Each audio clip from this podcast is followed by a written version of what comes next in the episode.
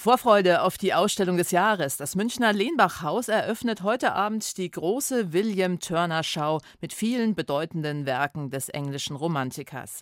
MT Viva liebt dich. Moderatorenlegende Markus Kafka hat Erinnerungen an die guten und schlechten Zeiten des deutschen Musikfernsehens zusammengetragen. Ich spreche gleich live mit ihm über sein Buch zum Sound dieser bewegten Jahre. Fridays for Future und Palästina, eine Bewegung für das Klima und den ganz großen Rest. Was passiert da eigentlich gerade? Und Bauhaus Staircase in ihrem neuen und letzten Album feiern OMD die Schlichtheit der Moderne.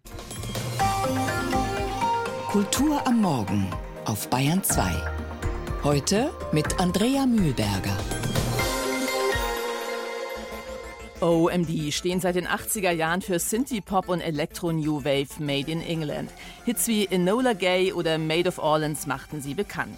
Erste Auflösungsprozesse gab es schon Mitte der 90er, aber dann ging sie doch wieder mit ihrem 80er Line-Up auf Tour und brachten später sogar wieder neue Alben raus. Bauhaus Staircase, das heute erscheint, ist dem Gemälde Bauhaustreppe von Oskar Schlemmer gewidmet, der von den Nazis verfolgt wurde und es soll das letzte Album sein von OMD.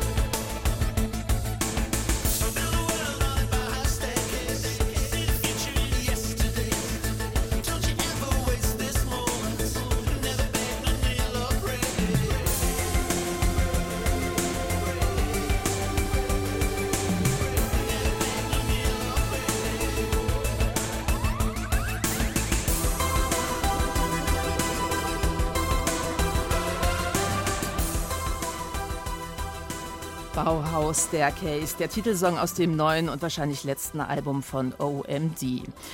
Und wie man am eigenen Mythos strickt, das kann man wunderbar lernen vom englischen Maler William Turner, einem Vorreiter der Moderne. Dramatische Lichteffekte, eine experimentelle Malweise, die Landschaften ausfransen und Dinge scheinbar verschwinden lässt, frühe Formen von abstrakter Malerei, die seine Zeitgenossen verblüfften, aber auch irritierten und die wir bis heute bewundern. Dass bei all dem auch viel Strategie im Spiel war, zeigt das Münchner Lehnbachhaus jetzt in seiner großen und von vielen lange erwarteten Turner-Schau. Und die Schau orientiert sich tatsächlich auch ein bisschen daran, wie Turner selbst seine Kunst öffentlich vorführte, als Reise aus dem Dunkeln ins Licht. Julie Metzdorf. Ein bisschen ungewöhnlich ist das ja schon. Da steht man mitten in Süddeutschland zwischen bayerisch-griechischen Tempelvisionen und zeitgenössischer U-Bahn auf einer Rolltreppe, um sich Bilder eines englischen Landschaftsmalers anzuschauen. Und gleich das erste Gemälde zieht einen sofort rein in den Bildkosmos des 18., 19. Jahrhunderts, beziehungsweise raus aus dem eigenen Alltag. Eine nächtliche Szene. Ein paar Ruderboote schälen sich aus dem Dunkel, darüber ein Vollmond, so hell und rund und leuchtend, dass man meinen könnte, das Bild habe ein Loch und würde von hinten angestrahlt. In dieser Ausstellung begegnet man unterschiedlichsten Landschaften und Stimmungen zwischen nächtlicher Ruhe und berstender Dramatik. Weiß wälzen sich die Schneemassen einer Lawine durchs Bild, Gesteinsbrocken wirbeln umher, als seien sie aus Styropor. In einer Ansicht von Venedig hingegen lösen sich die Dinge auf. Häuser, Stege, Boote, der Horizont, alles verschwimmt zu reinem Licht. Kuratorin Karin Althaus. Vielleicht hat auch Turner als einer der ersten begriffen, wenn man Licht darstellen will, dass halt dann die Kontur eines Berges nicht mehr das Zentrale ist, sondern wirklich das, was das Licht mit der Atmosphäre macht, zum Beispiel. Turner war Landschaftsmaler, hier und da malte er auch historische oder mythologische Szenen, aber das wirkt alles wie Alibi. Was Turner interessierte, war das Wetter, das Licht, die Luft, die Atmosphäre.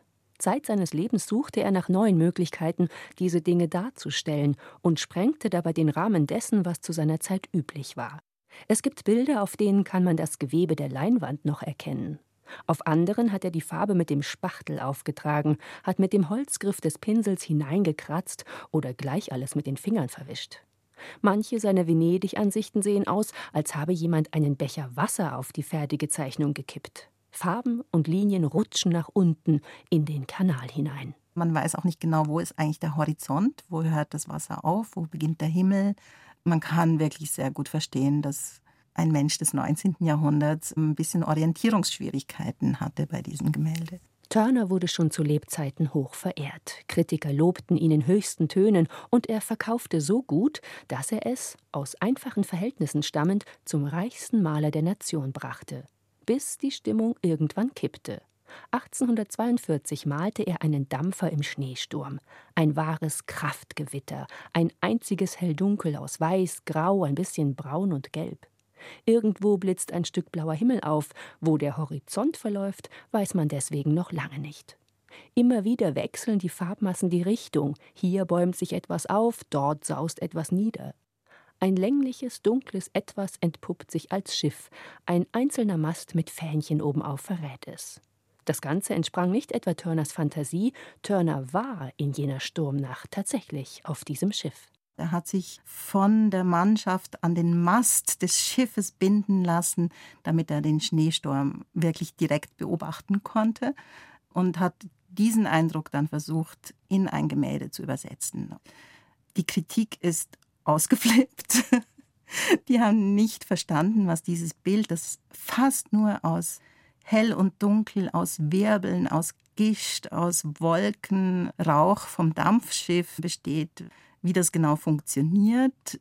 Es hat ihm auch niemand wirklich geglaubt, dass das so aussieht. Doch die Schau im Lehnbachhaus kann mehr als Überwältigung und versucht auch den Menschen Turner zu zeigen. Turner war Professor für Perspektive, wobei er bei seinen Vorlesungen offensichtlich so nuschelte und die eigens von ihm gemalten großen Schaubilder von seinem Gehilfen so schnell ausgetauscht wurden, dass die Studenten nicht recht folgen konnten. Zum öffentlichen Turner gehören auch die Ausstellungen in seiner eigens erbauten Privatgalerie. Vor dem Einlass ließ er Besucher einige Zeit im Dunkeln warten, bis ihre Augen reif waren für die Effekte in seinen Bildern. Einige seiner Skizzenbücher stehen exemplarisch für seine unzähligen Reisen. Jahrzehntelang trieb es den Maler immer wieder in die Ferne, natürlich mit Pinsel und Stafflei im Gepäck. Turner hat seinen Nachlass dem englischen Staat vermacht. Außerhalb Großbritanniens kann man seine Werke deshalb nur selten sehen. Die Ausstellung im Lehnbachhaus ist deshalb ein echter Coup. Mit seiner bedeutenden Sammlung von Werken des Blauen Reiter versteht sich das Lehnbachhaus als Repräsentant der Moderne. Seit Jahren zeigt das Haus deshalb nicht nur Künstler der klassischen Moderne selbst, sondern auch ihre Vorläufer. Deshalb ist William Turner mit seinen Seestücken, Schneestürmen, Sonnenuntergängen und Lawinen genau richtig im Münchner Untergrund. Die große Turner-Ausstellung im Kunstbau des Münchner Lehnbachhauses zu sehen erst ab morgen und dann bis zum 10. März. Und von Julie Metzdorf, von der gibt es dazu schon jetzt online den Radiowissen-Podcast William Turner, Maler der Zukunft.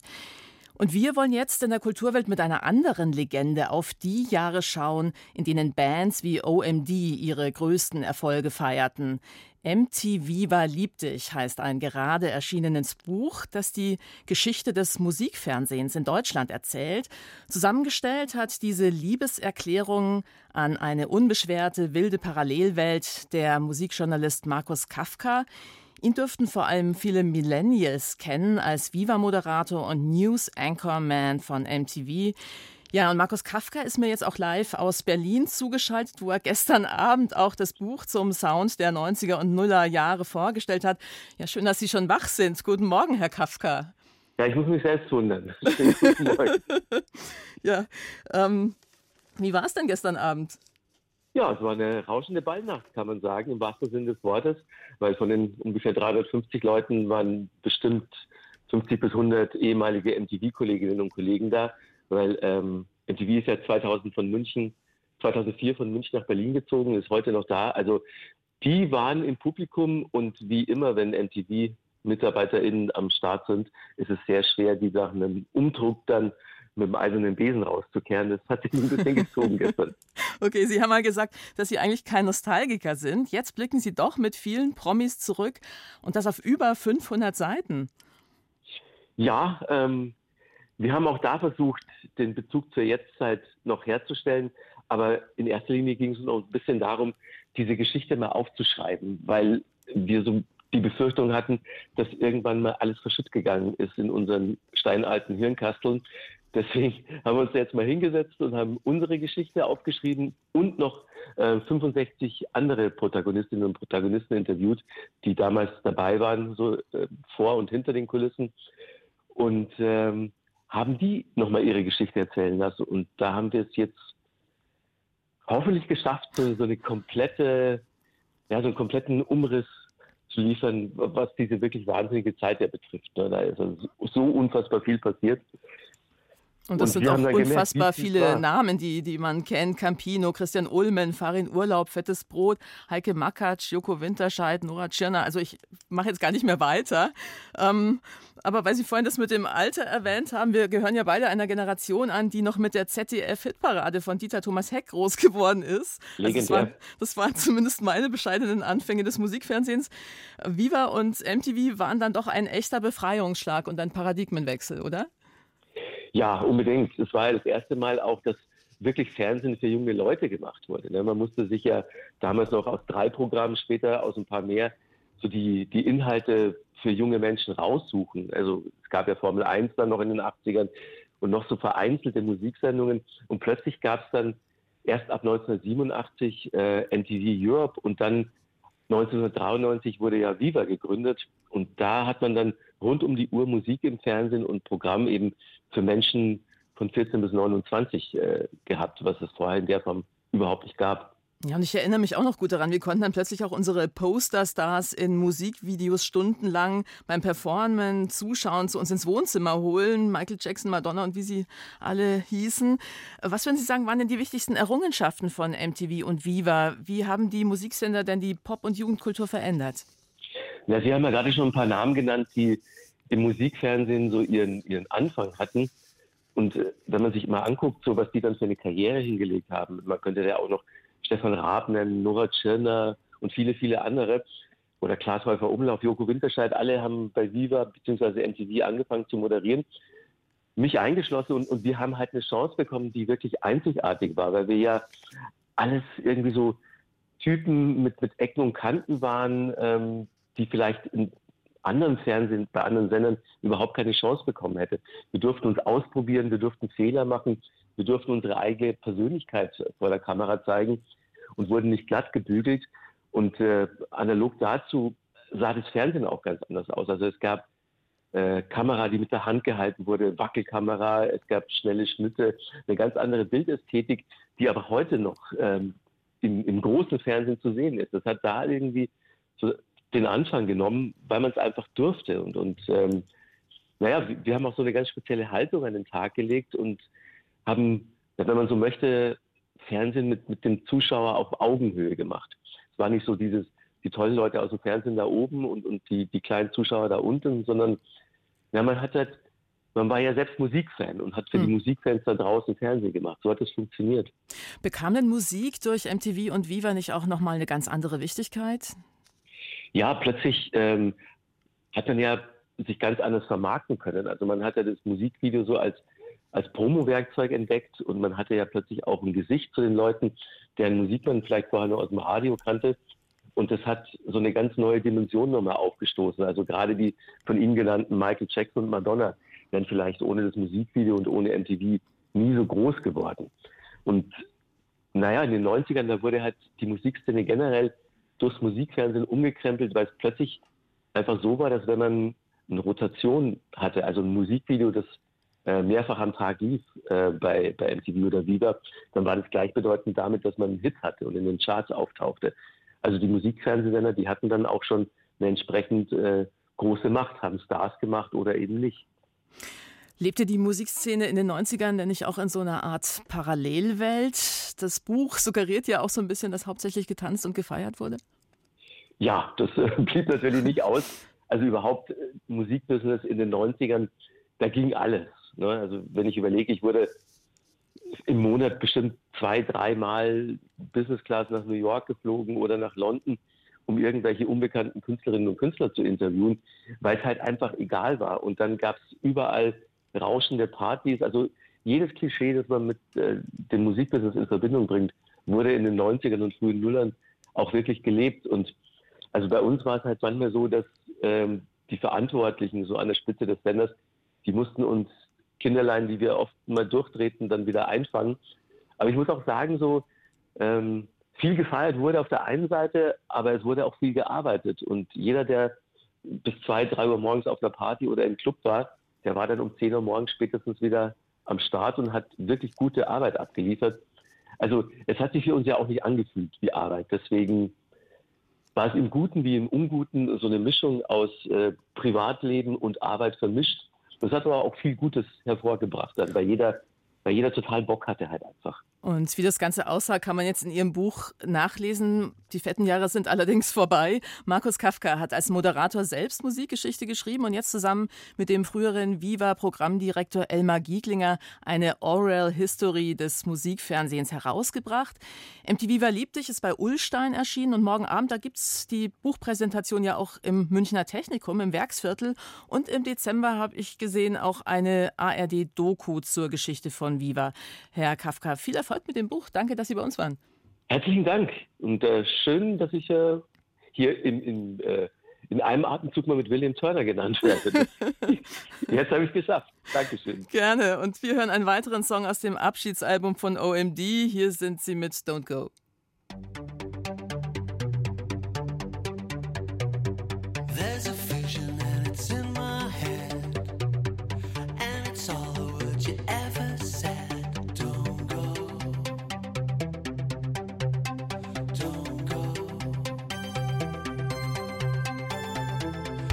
It's a few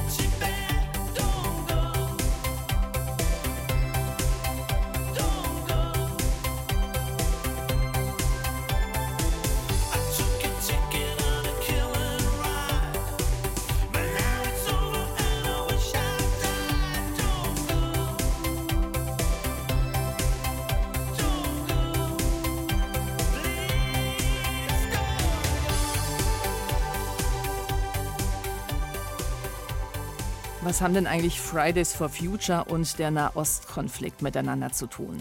In den sozialen Medien spricht Fridays for Future International von einem Genozid Israels an den Palästinensern und von einem Apartheid-Regime. Die deutsche Sektion von Fridays for Future distanziert sich davon. Nur, warum nimmt die Klimabewegung überhaupt zu diesem Konflikt Stellung? Knut Korzen. Von Prima Klima ist derzeit keine Spur innerhalb der klimaaktivistischen Internationale. 456.000 Menschen folgen dem offenbar von einer kleinen Gruppe radikaler kontrollierten Social-Media-Kanal von Fridays for Future International, auf dem zuletzt wörtlich von einem Genozid an den Palästinensern die Rede war. Statt das von der terroristischen Hamas verübte Massaker vom 7. Oktober zu verurteilen, bezichtigt Fridays for Future International allen Ernstes Israel des Völkermords. Und Luisa Neubauer und die Iren haben ihre liebe Not klarzustellen, dass Fridays for Future International nicht in ihrem Namen spreche. Hinzu kommt der Slogan Free Palestine from German Guilt befreit Palästina von deutscher Schuld, den unlängst Jugendliche auf deutschen Straßen skandierten, findet sich bereits in einem Post vom 25. Mai dieses Jahres auf dem X-Account von Fridays for Future International. Sven Hillenkamp ist Soziologe und Klimaaktivist in Stockholm und als solcher kritisiert der 52-Jährige die Klimabewegung seit langem schon scharf. Also ich denke, die Klimabewegung hat sich in den vergangenen Jahren mit vielem geschwächt. Auf der einen Seite natürlich mit den Protestmethoden von Just Stop Oil und Letzte Generation und anderen, wo immer wieder das Bild erzeugt wird, die Linke oder die Klimabewegung gegen das Volk. Und auf der anderen Seite eher auf der legalen Seite der Klimabewegung mit radikalen Stellungnahmen, ob das nun Kapitalismus zerschlagen ist. Wir hatten ein Transparent in Stockholm, What do we want Socialism und solche Dinge, die ganzen Kulturkriegsthemen, das war ja auch mal zeitweise sehr groß, dass nur weiße männliche, heterosexuelle Cis-Menschen am Klimawandel schuld seien. Und in diesem Spektrum war die Israel-Palästina-Frage ein Punkt und auch die unkritische Solidarisierung mit bestimmten Akteuren da, sei es marxistisch-leninistischen, die terroristisch agiert haben in ihrer Geschichte oder anderen. Und insofern ist das ein jahrelanger Prozess. Greta Thunbergs viral gegangenen Insta-Post mit dem Stand with Gaza Pappschild und dem dahinter postierten, als antisemitisches Symbol gedeuteten Kraken vom vergangenen Freitag hält Sven Hillenkamp für extrem unglücklich. Er erzählt, in einer schwedischen Tageszeitung habe soeben eine israelische Klimaaktivistin, die dem Pogrom nur knapp entkam, mit Entsetzen und Unglauben reagiert auf diese Meinungsbekundungen der 20-jährigen Ikone Greta Thunberg. Er erkennt in solchen Posts freilich ein grundsätzliches Problem der Klimabewegung die lange linksaktivistische, linksradikale Tradition, vollkommen blind zu sein für autoritäre, totalitäre Akteure inklusive dann deren homosexuellen Feindlichkeit, Frauenfeindlichkeit, Demokratiefeindlichkeit, Rechtsstaatsfeindlichkeit, Antisemitismus und so weiter. Solange eine Kraft gegen irgendeine imperiale Macht vermeintlich agiert, wird diese Kraft als Bündnispartner angesehen. Das hat gegolten für die PKK, für die Defrim Cisol, die türkische marxistisch-leninistische Organisation, das hat gegolten für die PLO auch zu Zeiten, als sie auch noch Palestine will be free from the river to the sea propagiert hat und das Existenzrecht Israels angezweifelt hat.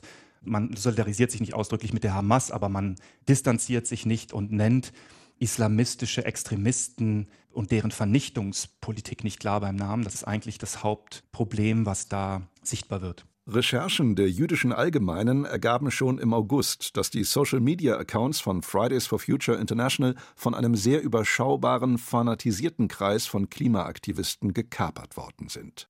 Anders als der Name insinuiert, spricht hier keinesfalls die Dachorganisation der Klimabewegung. Warum diese Klimabewegung allerdings es zulässt, dass der internationale Account ungebremst krudeste Verschwörungserzählungen verbreitet, ist auch Hillenkamp ein Rätsel. Fridays for Future International wird seiner Meinung nach von den völlig falschen Tonangebern beherrscht. Wo, fragt Sven Hillenkamp, bleiben und erheben sich die Konservativen, die Grünen, die bürgerlichen Stimmen? Also wenn man sich anschaut, was in der Friedensbewegung oder auch in der Anti-Atom-Bewegung passiert ist, dass aus dem bürgerlichen, christlichen, sozialdemokratischen bis konservativen Lager sehr viele sich an den Protesten beteiligt haben, dann sieht das Bild in der Öffentlichkeit anders aus. Man wird immer diese linksradikalen Leute haben. Das bekommt man auch nicht weg. Bewegungen sind Bewegungen, das sind keine Mitgliederorganisationen, da kann jeder mitmachen. Aber man könnte fast sagen, das Problem ist eigentlich eher, dass die anderen fehlen. Und das ist eben auch schwierig. Also ich muss mich auch zwingen, zu diesen Demonstrationen zu gehen, einfach weil ich weiß, dass die Sache wichtig ist. Muss dann bei jedem zweiten Transparent schlucken, ob es nun eben Wokeness ist oder ob es klassischer Linksradikalismus ist oder ob es undifferenzierte Statements zu Israel-Palästina sind. Aber ich sehe dann eben meine Aufgabe darin, ich denke, man müsste sich eben gerade an solchen Bewegungen beteiligen. Nicht, weil man einig ist mit allem, was da gesagt wird, sondern gerade um gegen den Strom zu schwimmen. Der Soziologe Sven Hillenkamp zu den politischen Lagern innerhalb der Fridays for Future Bewegung. Sie hören die Kulturwelt, es ist gleich 8.54 Uhr.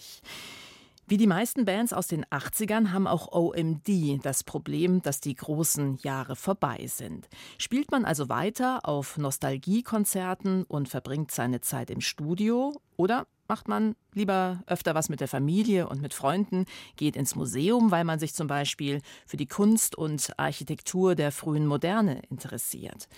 Für die OMD-Musiker Andy McCluskey und Paul Humphreys ist die Entscheidung gefallen. Mit Bauhaus Staircase, das heute erscheint, setzt die Band jetzt einen Schlussakkord. Marcel Anders. Sie gelten als Pioniere der elektronischen Popmusik. OMD, bestehend aus Andy McCluskey und Paul Humphreys, sind seit 1978 aktiv, haben 40 Millionen Alben verkauft und Kollegen wie Depeche Mode beeinflusst. Eine Bilanz, auf die McCluskey sichtlich stolz ist, aber auch zugibt, irgendwann ist es genug. Dieser Moment sei nun gekommen. Nach der nächsten Tour bin ich 65 und Paul ist 64 mit einem dreieinhalbjährigen Kind. Er hat ein tolles Haus in Frankreich, eine neue Familie und möchte das genießen, wofür ich Verständnis habe. Auch ich sitze immer öfter am Computer und merke, dass mir nichts einfällt und ich lieber Urlaub machen würde. Ich habe das Gefühl, dass mein Tank leer ist. I feel like my tank is now kind of empty.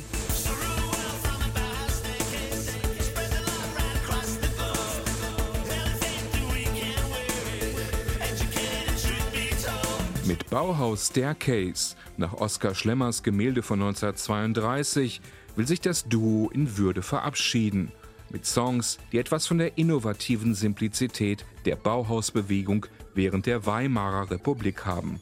Eine Phase, von der McCluskey fasziniert ist, wie von Kunst im Allgemeinen. Sein Interesse geht so weit, dass er seit elf Jahren ehrenamtlicher Berater der Liverpooler Museen ist. Die Intention hinter diesem Album ist, die Kraft der Kunst zu feiern und was sie in schwierigen Zeiten für uns tun kann. Denn ich erlebe immer wieder, wie der Kunst die staatliche Unterstützung gestrichen wird. Ich verstehe zwar, dass Schulen, Krankenhäuser und Straßen Priorität haben, aber ich wehre mich dagegen, dass Kunst unwichtig sein soll. In harten Zeiten ist sie Balsam für die Seele und genau genauso wichtig wie alles andere. Having that is as important as the other stuff.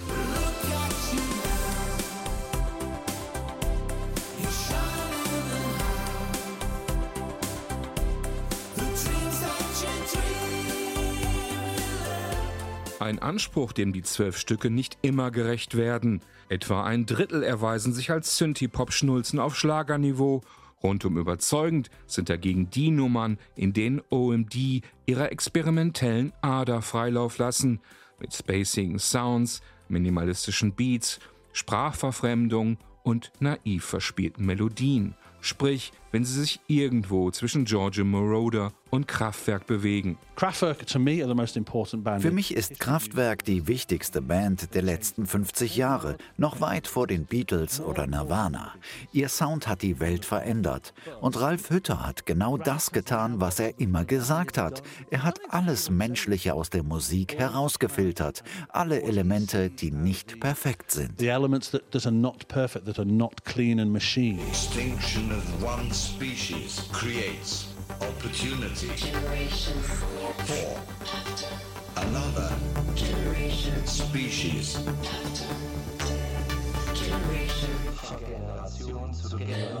Evolution of Species mit einem starken Kraftwerk-Vibe, ein musikalisches Highlight.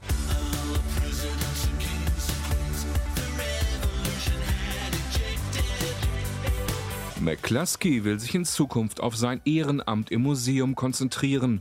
Für OMD ist Bauhaus Staircase ein akzeptabler Ausstand. Ein paar gute Ideen, Mut zum Experimentieren, wenige Totalausfälle. Nach 45 Jahren definitiv eine Leistung. Heute erschien Bauhaus Staircase, mit dem sich OMD verabschieden. Und auch die Kulturwelt sagt Servus, aber nur bis Sonntagmittag. Dann gibt es eine neue Ausgabe. Und Andrea Mühlberger wünscht ein schönes Wochenende.